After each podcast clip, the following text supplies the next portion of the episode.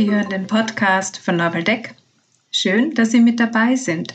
Mein Name ist Nicole Lauchert-Schmiedel und wir präsentieren Ihnen heute ein spannendes Thema, das wohl derzeit viele von uns beschäftigt, nämlich unter der Überschrift Outdoor Online Fragezeichen. Und wir starten gleich los. Herzlich willkommen zum Podcast von Neuwaldeck. Ich spreche heute mit meiner Kollegin Franziska Fink und wir beschäftigen uns mit einer ganz spannenden Forschungsfrage, nämlich wie lassen sich Outdoor und sehr handlungsorientierte Lernansätze online übertragen. Franziska, herzlich willkommen bei uns im Podcast Studio. Magst du dich ganz kurz vorstellen? Ja, danke für die Einladung. Ähm, ich bin eine Kollegin von dir, wie schon erwähnt bin seit acht Jahren bei Novaldeck und seit, glaube ich, 15 Jahren in der systemischen Organisationsberatung und begleite Unternehmen in ihren Veränderungsthemen, also sei es in Change-Prozessen oder in komplexen Transformationen oder wenn es um das Thema Agilisierung geht oder Selbstorganisation oder Führungsentwicklung. Und bilde außerdem Beraterinnen und Berater aus in systemischer Organisationsberatung und in systemischem Coaching und forsche ganz viel zum Thema Purpose. Ähm, ihr hattet im Podcast ja auch schon Michael zu Gast, wir haben ja gemeinsam das Buch geschrieben, Purpose Driven Organizations, wo wir also unsere Erfahrungen, ähm, aber auch Modelle und Frameworks haben einfließen lassen zu diesem Thema Purpose äh, für Unternehmen und inwieweit ist es hilfreich für die Steuerung von Unternehmen und was gibt es da für Unternehmensbeispiele und was gibt es da für Methoden und Tools in der Anwendung. Also das ist das, wenn man mich trifft, worüber man mit mir wahrscheinlich meistens reden muss, dieses Thema Purpose. Und weil es ja nicht nur auf Organisationsebene relevant ist, sondern auch bei der Einzelperson, ähm, beschäftige ich mich praktisch in meiner Freizeit mit diesem Thema persönlicher Purpose und gehe da schon seit vielen Jahren immer wieder, meistens dann am Wochenende mit Gruppen raus in die Natur und biete solche persönlichen Purpose Quests an, um so herauszufinden, was ist denn das, was mich erfüllt oder was ich da in diesem Leben in die Welt bringen will und wie kann ich das dann ganz konkret beruflich umsetzen. Mhm. Und kannst du mir so ein bisschen schildern, bisher, wie war das? Du hast gesagt, du gehst raus in die Natur und suchst sozusagen mit den Personen gemeinsam deren, deren Purpose. Wie, wie läuft das ab? Wie kann ich mir das vorstellen?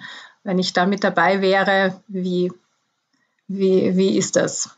Ja, da gab es irgendwie schon ganz, ganz viele Formate dafür. Gestartet habe ich auf dem Segelboot, ähm, eine Woche Purpose Quest auf dem Segelboot in einer Gruppe und dann gab es mal Purpose Quest in den Seealpen beim Klettern und beim Yoga auf einem Bergbauernhof. Und was sich jetzt in den letzten Jahren so bewährt hat, sind die Purpose Quests am Berggipfel. Das machen wir im Winter in der mhm. Nähe von Salzburg, im Schnee und im Sommer auf der Rax, die ist in Niederösterreich. Und da sind wir drei Tage wirklich draußen unterwegs äh, mit einer Gruppe von, sagen wir, zwölf bis 18 Personen und nutzen eben die Natur und auch diesen Aufstieg und dieses Setting draußen am Berg, um dieser eigenen Frage auf die Spur zu gehen. Und das funktioniert super. Und wie, wie wird es genutzt? Also so, wir treffen uns dort alle, wir starten dann gemeinsam mit dem Bergaufstieg was ist da die, was, was, wo unterstützt da die Natur diesen Purpose Quest? Also der Ansatz ist ein wissenschaftlicher Lernansatz, der nennt sich IOA, integrative Outdoor-Aktivitäten, Zungenbrecher. Aber was es ist, es ist an der Universität Wien entwickelt ähm, und es gibt es dort auch als einen äh, berufsbegleitenden Studiengang den ich vor vielen Jahren auch mal belegt habe. Und äh, der Ansatz ist ein systemisch-konstruktivistischer Lernansatz. Und damit kann man Organisationsentwicklung, Teamentwicklung und Persönlichkeitsentwicklung in der Natur machen. Ähm, und die Lerntheorie ist eine, wie wir sie in der Organisationsentwicklung ja kennen, systemisch-konstruktivistisch, geht davon aus, dass Systeme, egal ob psychische oder soziale Systeme, selbst organisiert und autopoetisch sind. Das heißt nicht zielgerichtet von außen steuerbar, und als System strebt es nach einer Homöostase, also nach einem inneren Gleichgewicht. Und wenn jetzt ein Impuls aus der Umwelt kommt und das System stört, dann wird es versuchen, das innere Gleichgewicht wiederherzustellen. Und wenn dabei auf neue Handlungen oder auf neue ähm, Wahrnehmungsoptionen zurückgegriffen wird, dann kann man von Lernen sprechen. Das heißt, auch ein Lernprozess in dem Ansatz ist selbst organisiert. Das heißt, ich als Lehr, wenn ich sage, ich bin die Lehrperson, ähm, dann kann ich das Lernen nicht machen ähm, oder produktiv steuern, aber ich kann Impulse setzen. Und ob und wie die dann angenommen und umgesetzt werden, bestimmt das System. Und so mal sozusagen die, der, der wissenschaftliche Ansatz dahinter. Und warum draußen in der Natur? Jetzt geht es ja darum, dass ich als Trainerin oder als, als Lehrende die Verantwortung habe, einen Entwicklungsraum so zu bauen, dass dort Impulse so gesetzt werden, dass Lernen bestmöglich wird, also dass die Leute, die da mitmachen, sich äh, das bestmöglich für sich nutzen können. Und da hat sich die Natur als ein spannender Lernraum erwiesen, weil sie alltagsfremd ist, aber strukturähnlich. Das heißt, wenn ich mit einem Team draußen bin und gebe denen irgendwelche Bretter und Seile und eine Aufgabe, ähm, das werden vielleicht manche der Hörerinnen und Hörer den Acid River kennen, ähm, dann beginnen die da diese Aufgabe zu erfüllen und es kann auch sein, überquert diesen Fluss äh, und tun einfach nur und denken nicht weiter darüber nach. Und dann wird es spannend, in der Reflexion hinzuschauen, wie haben wir es denn gemacht und was wird denn in dem, wie wir es getan haben, deutlich. Und dann ist es überraschend, aber irgendwie auch logisch, dass es ziemlich ähnlich abläuft wie im Büro normalerweise auch. Also die Art, wie kommuniziert wird, die Art, wie Entscheidungen getroffen wird, die Art, wie zusammengearbeitet wird. Aber jetzt ist es plötzlich sichtbar geworden. Also jetzt kann man plötzlich hinschauen und merken, ach, guck mal, so läuft es hier und dann auch hinschauen, ist es funktional oder dysfunktional oder inwieweit hilft uns das denn für das, was wir vorhaben. Und dann daraus lassen sich dann so Handlungsalternativen entwickeln. Und das ist jetzt dieser Lernansatz, ähm, dass ich, also so die Idee ist, äh, der Mensch entwickelt sich durch Handlung und wenn ich dann diese Handlung erlebe und beginne zu reflektieren und dann beginne daraus Alternativen zu entwickeln, hier findet Lernen statt. Und das ist eben in der Natur leichter als entweder am Arbeitsplatz, weil dort bin ich in den Gewohnheiten drin, sehe sie aber nicht, oder auch in einem Hotel, ähm, weil es immer noch etwas ist als ein, ein Seminarkontext, was sehr bekannt ist. Äh, und da ist die, die Natur einfach so ein spannender Raum. Und wie wir den dann mhm. nutzen in der Purpose Quest, ähm, das ist ein dreitägiger Prozess. Und für diese Frage nach dieser, äh, nach dem, diesem eigenen, weiß ich nicht, Berufung oder Auftrag, das ist ja manchmal auch ganz äh, bedeutungsschwer. Ähm, da reicht es ja nicht, ähm, mir einen Satz hinzuschreiben oder irgendwie äh, irgendein Modell auszufüllen mit irgendwelchen Worten, sondern ähm, der Purpose ist ja, der wird ja nicht erfunden, sondern der ist ja schon da. Also der zeigt sich ja irgendwie im Lebensweg, was mich dort geleitet hat und wo ich dort Sinn erlebt habe. Und wir nutzen dann den Aufstieg ganz bewusst, dass wir, ähm, wie, eben wie ich es gerade beschrieben habe, so den ersten, ersten Weg einfach gehen und dann darauf hinschauen, wie bin ich denn jetzt diesen Weg gegangen und was wird denn darin über mich deutlich. Ähm, und dann äh, in einer nächsten Aufgabe das nächste Wegstück bewusst anders gehen und wieder hinschauen, wie, wie gehe ich eigentlich mit Herausforderungen um. Und ähm, so sozusagen jeder, also es ist 1000 Höhenmeter Aufstieg und der Weg, bis wir oben sind bei der Berghütte, der dauert eigentlich den ganzen Tag, weil wir wirklich jede Wegstrecke nutzen, um ähm, eine Auseinandersetzung anzuleiten mit bestimmten Glaubenssätzen, Normen, Überzeugungen, Mustern. Und dann auch am Tag, wenn wir oben sind, äh, nutzen, dass wir ganz weit weg sind vom Alltag. Also so da oben, da gibt es keinen Handyempfang, da gibt es keinen Wäschekorb, da gibt es keine To-Do-Liste. Da ist einfach nur irgendwie Weite und der Blick über die Gipfel ist wunderschön dort oben und wirklich auch, äh, also da kommen auch keine Touristen hin, um aufzumachen zu sagen, wo sind eigentlich meine Sehnsüchte? Und wenn alles möglich wäre, was würde ich denn gerne in die Welt bringen? Und dort ist es dann möglich, auch loszulassen von diesen, von diesen Ja-Aber-Sätzen, die da immer sofort kommen. Ja, aber das kann ich nicht oder ich habe das Geld nicht oder ich muss doch meine Familie versorgen oder oh Gott, oh Gott. Ähm, und dort, dort hilft uns eben dieses, diese, dieser Raum, so ganz weit weg zu sein und wirklich so einen weiten Blick zu haben. Ähm, und den dritten Tag, da geht es dann darum, also wirklich auch symbolisch, da steigen ja wir dann wieder runter, irgendwie in diesen Alltag dann auch diesen Transfer zu machen. Also bei dem, was ich mir da jetzt entwickelt habe, wie bringe ich das denn ganz konkret dann wieder in, in meinen Beruf, in mein Tun, in meinen Alltag und in mein Leben und was sind da ganz konkrete nächste Schritte? Hm. Jetzt frage ich mal ein bisschen so rein, weil also ich war jetzt mit dir sehr mit am Berg oben und in der Weite und in der frischen Luft auf diesem Berg und dann stelle ich mir jetzt so vor, Letztes Jahr hat sich unsere Welt ziemlich verändert. Da ist es schwieriger geworden, gemeinsam mit einer Gruppe auf den Berg zu gehen. Wie ist denn das jetzt möglich und was ist da auch so die, die Forschung, die du jetzt begonnen hast, zu schauen, wie kann man dieses Outdoor-Erlebnis, wo die Natur einen so wichtigen Part da drinnen auch spielt und, und irgendwie so anregend und öffnend auch ist, lässt sich das irgendwie online übertragen? Ich mir jetzt gerade so vorstelle, wir sitzen alle sehr viel vor ähm, unseren Bildschirmen und da ist sozusagen keine andere neue Umgebung, sondern sehr viel Gewohntes rundherum. Ähm, was, was bist du da gekommen? Was, was sind da jetzt gerade so die Hintergründe, mit denen du dich beschäftigst? Also wenn du das vor einem Jahr gefragt hättest, hätte ich gesagt, nein, unmöglich. Aber vor einem Jahr habe ich vieles noch für unmöglich gehalten, was jetzt schon ziemlich möglich geworden ist. Ähm, aber das war wirklich, ich mache das mit einem Kollegen zusammen, mit dem Thomas Felder. Und wir haben dann immer wieder überlegt, also sozusagen einen Termin nach dem anderen mussten wir absagen, weil durch den Lockdown man ja weder in der Gruppe gerade arbeiten kann, noch äh, ist die Berke offen, dass man dort übernachten könnte. Also es funktioniert alles nicht so richtig, obwohl es ja draußen ist. Und äh, traurig aber war, geht nicht. Obwohl ja eigentlich dieses Thema Purpose und, und was erfüllt mich mit Sinn viel mehr Leute beschäftigt, einfach dadurch, dass der Lockdown ja vieles, äh, vieles in Frage stellt oder irgendwie auch eine große Unterbrechung war. Und irgendwann dachte ich mir dann, aber das, also es muss doch möglich sein, Obwohl ja also online und Outdoor so ungefähr das der größte Gegensatz überhaupt sind ähm, oder scheinen.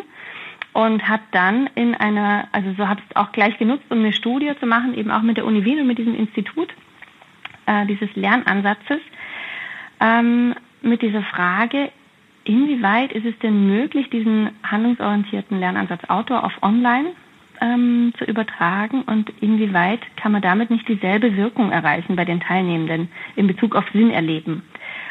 Und habe dann eben dieses Studiendesign gemacht und da machen jetzt 100 Teilnehmende mit. Und zwar werden einerseits die Alumni befragt, also jene, die auf dem Berg dabei waren. Und äh, ich habe 30 Probanden, die einen Online-Workshop, eine Online-Purpose-Quest mitgemacht haben und noch eine Kontrollgruppe, die einfach nichts macht um zu schauen, okay, verändert sich vielleicht das Leben einfach auch das, äh, das Sinnerleben oder dieses Purpose-Erleben. Und habe dann für diese Online-Gruppe ein Design entwickelt, wo das tatsächlich online stattfindet, aber auch in der Natur. Und das war dann spannend für alles zu, zu überlegen. Also gerade dieses, ich habe da einen Aufstieg, der ist irgendwie ähm, hat diese 1000 Höhenmeter und er ist wunderbar, um auf die ganzen eigenen Muster draufzukommen. Aber was mache ich jetzt, wenn ich da meine Leute sitzen habe und es waren Teilnehmer aus Deutschland, Österreich, Schweiz und die einen sitzen in der Großstadt und die anderen sitzen irgendwo in der Vorstadt und die anderen sitzen irgendwo auf dem Land. Ich weiß überhaupt nicht, wie es da aussieht und ich weiß nicht, wie es bei denen vor der Tür aussieht. Also wie, mhm. wie, wie, mache ich denn das? Also wie, wie schaffe ich es, dass die jetzt auf ihre Muster draufkommen? so eine Art und Weise und habe dann eben auch mit meinem Kollegen saßen wir am Telefon und haben da überlegt, wie könnte man das machen. Ähm, und es ist total spannend. Also so, ich habe jetzt, ich habe jetzt die Workshops durchgeführt und jetzt sind, es laufen gerade die Retention-Tests. Die macht man dann vier Wochen nach der Durchführung, um zu schauen wirklich auch auf die längerfristige Wirkung ähm, dieser Maßnahme. Das heißt, ich habe noch nicht die Zahlen und ich habe sozusagen, ich kann es noch nicht mit Zahlen belegen, aber was ich jetzt erlebt habe in den Workshops, es hat mich total geflasht, dass es dieselbe Intensität entwickelt und wirklich den Teilnehmenden dieselbe Möglichkeit gegeben hat, ähm, zu diesem Thema Sinn und Purpose weiterzukommen. Und das, also so, ich feiere das jetzt die ganze Zeit, weil es wirklich genial ist, wenn man mal so die eigenen Glaubenssätze irgendwie zurückstellt von ja online irgendwie nur Einschränkungen geht gar nicht. Es geht. Das ist echt spannend. Mhm. Aber wenn ich mir so das, Berg, das Bergerlebnis vergleiche, dann fehlt online ja einerseits die Natur, aber auch dieses Gruppenerlebnis oder war das gar nicht so im Vordergrund bei den Purpose Quest, ähm, die ihr auch auf dem Berg gemacht habt?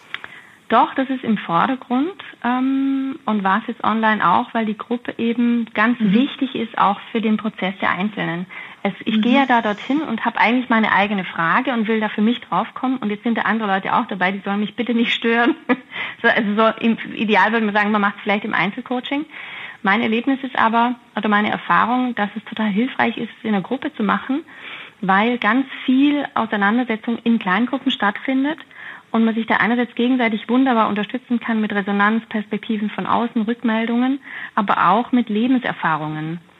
Es ist zum Beispiel, hat mir das jetzt ein, ein, Teilnehmer gesagt, der gerade ein junger Vater ist, wie wichtig es für ihn war, dass dort jemand ist, der ein Vater mit schon älteren Kindern, der diesen bestimmten Lebensprozess schon durchgemacht hat und einfach anders da drauf geschaut hat. Also so, es passiert ganz viel in der Gruppe und die Gruppe ist wichtig. Deshalb auch die Entscheidung, das mhm. online wieder in der Gruppe zu machen und auch dort ähm, mein Ansatz oder mein, mir war ja wichtig, möglichst wenig Zeit vor dem Bildschirm zu verbringen und den Bildschirm wirklich nur wie so eine Plattform zu nutzen, wo ich die Gruppe konstituieren kann, also dass sich mal alle gesehen haben, dass man in Kontakt kommt. Es geht ja wunderbar auch in diesen Breakout Rooms ähm, in Kontakt zu kommen und dann von dort aus loszuziehen und die eigene Umgebung zu nutzen, aber mit den anderen in Kontakt zu bleiben. Das heißt, ähm, alle hatten dann ihr Handy dabei und der Akku musste auch geladen sein. Das war eine Vorbereitungsaufgabe, voller Akku. Und es gab eine WhatsApp-Gruppe, das heißt, ähm, die Leute waren dann allein unterwegs für bestimmte Übungen und ich habe sie per WhatsApp angeleitet. Also so das, was wir da mit diesem Aufstieg gemacht haben, das habe ich dann einfach mit Wegen gemacht. Man hat Wege zurückgelegt in, in der eigenen Umgebung mit bestimmten Aufgaben und das dann reflektiert. Und dann haben sie sich zu zweit oder zu dritt zusammen telefoniert und es ausgewertet. Und dabei konnten wir dann auch noch spazieren gehen oder schon wieder reingehen, wenn es kalt war. Das waren die Schneetage, in denen wir das gemacht haben. Ähm, und auch die Lebenslauf-Biografiearbeit wurde dann in Dreiergruppen ausgewertet, abends bei einem Glas Wein, was sie also so total genossen haben und uns sehr geschätzt haben, weil sie sagen, dass trotzdem, trotz der virtuellen Zusammenarbeit eine unglaubliche Tiefe entsteht, einfach weil man sich mit so diesen ganz tiefen eigenen Themen beschäftigt und auch andere daran teilhaben lässt. Gibt es da jetzt Erkenntnisse daraus? Du hast gesagt, es gibt noch nicht die Studienergebnisse, aber so erste Beobachtungen. Aber so Erkenntnisse, die man mitnehmen kann, einfach auch so in den eigenen Arbeitsalltag. Du hast vorher auch so gesprochen von so Glaubenssätzen, die wir, ähm, glaube ich, alle irgendwie auch haben, was online nicht geht oder auch vieles gelernt haben, was jetzt dann doch möglich ist so etwas, wo ich sage, wenn ich mit einem Team arbeite, wenn ich zum Beispiel Führungskraft bin, was könnte ich dort integrieren? Oder wenn ich eher im, ich weiß nicht, in der Personalentwicklung bin oder auch selber einfach mit meinem Team irgendwas machen möchte, mit meinen Kollegen und Kolleginnen, gibt es da etwas, wo du sagst, das, das könnte man so in so eine Alltags-, Arbeitsalltagssituation auch mit hineinnehmen? Ja, ähm, ich glaube, das eine ist dieses Loslösen von virtuell heißt am Computer. Und das Loslösen von online ist gleich Einschränkung. Und eher zu sagen, was ermöglicht es denn? Also so, wenn ich sage virtuell und online ermöglicht mir mit einem Team in Kontakt zu sein und alle können dort bleiben, wo sie gerade sind. Das ist ja eigentlich großartig, super. Ähm, und dann zu schauen, und was, was habe ich jetzt an vielen Methodenwechseln und vielen unterschiedlichen Settings, dass so ein Tag wirklich auch vielseitig und abwechslungsreich und energievoll bleibt. Also dass man abends irgendwie genauso wach und frisch da wieder rausgeht, wie man morgens sich da reingeklickt hat. Ähm, und es ist einerseits ähm, auf jeden Fall dieses äh, Kleingruppen zu nutzen und Kleingruppen nicht nur in diesen Breakout Rooms zu nutzen, sondern wirklich am Telefon zu nutzen. Also so, ich kann ja wunderbar ähm, nicht nur zu zweit, sondern auch zu dritt oder auch zu viert mich zusammen makeln ähm, und bei einem Spaziergang draußen unterwegs sein. Was ich auch genutzt habe, weil es äh, wesentlicher Teil dieses Lernansatzes ist, Körperübungen. Äh, und zwar nicht nur als Warm-up zwischendurch, alle hüpfen irgendwie herum, sondern um ganz gezielt einzubetten und hinzuführen zu einem bestimmten Thema. Ähm, und das kann jetzt beim Purpose haben wir, gibt es einen Moment, wo man den Körper unglaublich aktiviert, also so, dass richtig alles, alles äh, hochgefahren wird, alle Systeme und das Herz so richtig klopft und man dann anhand dieses Herzklopfens hineingeht in so eine Herzmeditation und sich in das Herz begibt und sich dorthin setzt und mal diesem Herzen lauscht und von dort etwas vernimmt. Also was sagt das Herz zu mir? Ähm, und das ist, war online genauso gut möglich, weil es, also so, Sie brauchen mich ja nur hören, was wie in der Anleitung und die, die KÜs waren, sind genauso reingefahren, diese Körperübungen, entschuldige, ich mache hier schon Abkürzungen, ähm, sind genauso reingefahren. Das ist total spannend. Also ich muss nicht mit der Gruppe auf einer Wiese stehen, sondern das kann jeder in, in ihrem Wohnzimmer machen. Ähm, und auch dieses, ähm, wenn du jetzt sagst, wie, was kann man da ganz konkret als Führungskraft machen, auch so andere ähm, Materialien mit reinzunehmen. Die haben es zum Beispiel unglaublich geschätzt, also wir hatten Papier dabei und unterschiedliche Farb, äh, Farbstifte oder mal Farben oder sowas. Wie ich gesagt habe, legt euch mehrere Sachen hin. Ist auch spannend, mal die, äh, die Form zu wechseln und viel mit Metaphern zu arbeiten oder, oder auch mit Symbolen zu arbeiten, rauszugehen und für etwas ein Symbol zu suchen. Ähm, das hat, hat super funktioniert. Oder auch, wir haben mit Stühlen gearbeitet, einen Stuhl fürs Jetzt hinzustellen im Raum und einen Stuhl für das eigene Alter. Und dann ist man in so einen Alterungsprozess dahin gegangen, hat sich hingesetzt, hat von dorthin zurückgeschaut. Ähm, das ist jetzt spezifisch alles, was für das Thema Purpose funktioniert hat. Aber wenn man es überträgt aufs eigene, kann man sagen, ist es einfach, äh, also so, es lohnt sich kreativ zu werden, zu überlegen, das, was ich davor habe, wie könnte ich das wie können die das umsetzen? Außer alle hocken am Bildschirm und langweilen sich oder denken, oh, wie lange dauert das hier noch? Das ist ja möglicherweise etwas, das länger erhalten bleiben wird, weil ich denke, virtuell zusammenarbeitende Teams gibt es ja schon länger und wird es wahrscheinlich auch ähm, nach dieser Corona-Zeit wieder geben und noch immer geben und sozusagen diesen Arbeitsalltag auch anzureichern. Das kann natürlich auch ganz was Spannendes sein. Ja. Ja, das, also das ist jetzt so ein Side-Effekt, den ich gerade habe. Ich bin eine begeisterte Buchschreiberin mhm. und nach dieser Studie werde ich mit Michael gemeinsam das nächste Purpose Organization Buch schreiben, so ein Playbook und habe dann mit dem Verlag schon ausgemacht. Danach kommt dann dieses Buch, ähm, weil es mich wirklich interessiert, ähm, also sozusagen die Möglichkeiten von Online und gerade für Remote-Arbeit ähm, und für, für ähm, Online, also Teams, die sich nur online sehen, wie kann man denn diese Zusammenarbeit ähm, noch wirksamer gestalten? Ja, das ist, glaube ich, ein großer Nutzen, den wir jetzt alle daraus ziehen können, auch, dass wir, dass wir gut lernen momentan gerade und ähm, was wir da an, an neuen Erkenntnissen und was wir auch ausprobiert haben, mitnehmen können. Von all dem, was du erzählt hast, gibt es irgendetwas, was noch wichtig wäre, und ich dich jetzt gar nicht gefragt habe, du sagst, das wäre noch so eine wichtige Erkenntnis oder einfach etwas, was, was du gerne noch erzählen möchtest, bevor wir dann den Podcast auch wieder beenden für heute? Gute Frage. also das eine ist, dass ähm, ich ja noch mittendrin bin. Das war jetzt gerade nur so ein Pre-Print ähm, dieser Studie das spannend wird ja dann wirklich, wenn ich die Auswertung habe, weil ich da mit einem äh, wissenschaftlich validierten Test arbeite, der nennt sich Lebetest, der misst die Sinnerfüllung oder den Grad an Sinnerfüllung, den Grad an Sinnkrise und in welchen Lebensbereichen denn Sinn konstruiert wird bei den Teilnehmenden. Und inwieweit, also so, wenn sich diese Werte verändern, dann kann man ja praktisch Wirkung äh, messen. Und die Arbeit fertig sein wird Mitte April und dann gibt es auch äh, bei Novaldeck auf der Website einen Artikel dazu, also dann kann man das auch nachlesen, tatsächlich wissenschaftlich oder empirisch ähm, unterfüttert. Und auch nochmal mehr zu den Methoden, die da genutzt wurden und ähm, vielleicht noch eine, ein lustiger Sidekick dazu. Ähm, ich habe währenddessen recherchiert und manche haben es vielleicht auf LinkedIn auch gesehen. Es ist ja bei im Online so, dass ich Gruppen eigentlich nur per Zufall ähm, äh, erzeugen kann, also diese Breakout-Gruppen, oder ich teile sie vorher ein. Also ich mache mir da irgendeine Liste und sage, A und B und C sollen zusammenkommen. Aber in, vor allem in Lehrgängen ist es ja an irgendeinem Punkt wichtig, wenn sich auch so Lerngruppen bilden sollen oder Gruppen, die sich weiter begleiten. Und das ist hier eben auch so, dass danach dann Dreier- oder Vierergruppen sich noch unterstützen in der Umsetzung. So, und ich wollte die jetzt aber nicht selbst irgendwie aussuchen und auch nicht zum Zufall überlassen, sondern in diesem intensiven Prozess, da gibt es ja Menschen, wo ich mir denke, boah, mit der würde ich gern irgendwie noch in Kontakt bleiben oder das, der hat so eine Erfahrung, von der möchte ich gern profitieren. Und dann gibt es vielleicht andere, wo man sagt, ah, irgendwie, da habe ich jetzt überhaupt keinen Draht, also hoffentlich lande ich nicht irgendwie mit ihm in der Gruppe oder sowas.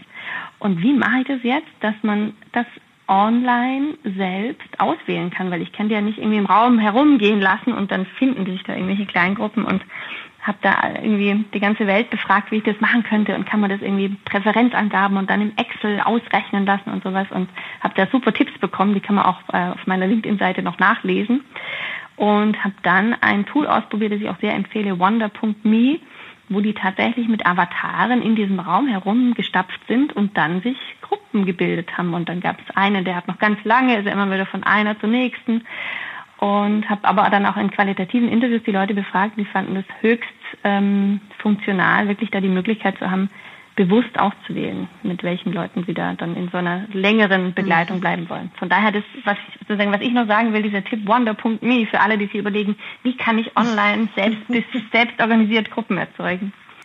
Ja, ich profitiere immer ganz viel von deiner Forschung momentan, weil wir gemeinsam den Coaching Campus leiten und der auch nur online stattfindet im Moment und wir das auch immer wieder mit integrieren können und reinnehmen können, was da so an Erkenntnissen da ist. Franziska, ich sage vielen Dank für diesen, ich würde sagen, so Zwischenschritt, weil ähm, wir hören uns auf jeden Fall wieder, wenn die Forschungsergebnisse dann da sind. und dann nochmal draufschauen können und auch für die vielen Erkenntnisse und Tipps, die du da jetzt mitgegeben hast. Vielen Dank. Danke dir. Viele spannende Erkenntnisse und die nützlichen Tipps. Vielen Dank an Franziska Fink. Und jetzt sind Sie ja eigentlich bestens gerüstet für Ihre virtuelle Bergtour und können gleich losstarten. Falls sich aber doch noch die eine oder andere Frage bei Ihnen ergibt, dann schreiben Sie uns doch unter podcast.neuwaldeck.at. Wir freuen uns auf Ihre Fragen. Wir freuen uns aber auch, was sind denn Ihre Erkenntnisse und Erfahrungen zu diesem Thema?